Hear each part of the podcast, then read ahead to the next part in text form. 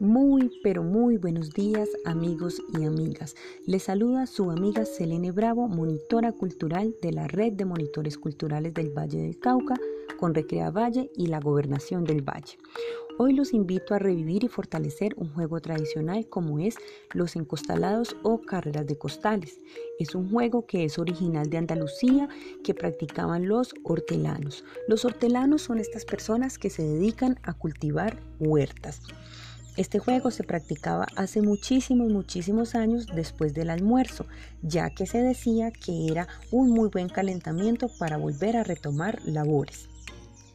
Hoy en día se juega a nivel mundial y para ponerlo en práctica solo necesitamos un costal y un espacio amplio donde lo podamos desarrollar. Es un excelente juego que fortalece la pérdida de peso y esto lo hace ideal para clases de educación física y fomentar la seguridad personal. Recuerden que les habló su amiga Selene Bravo, monitora cultural.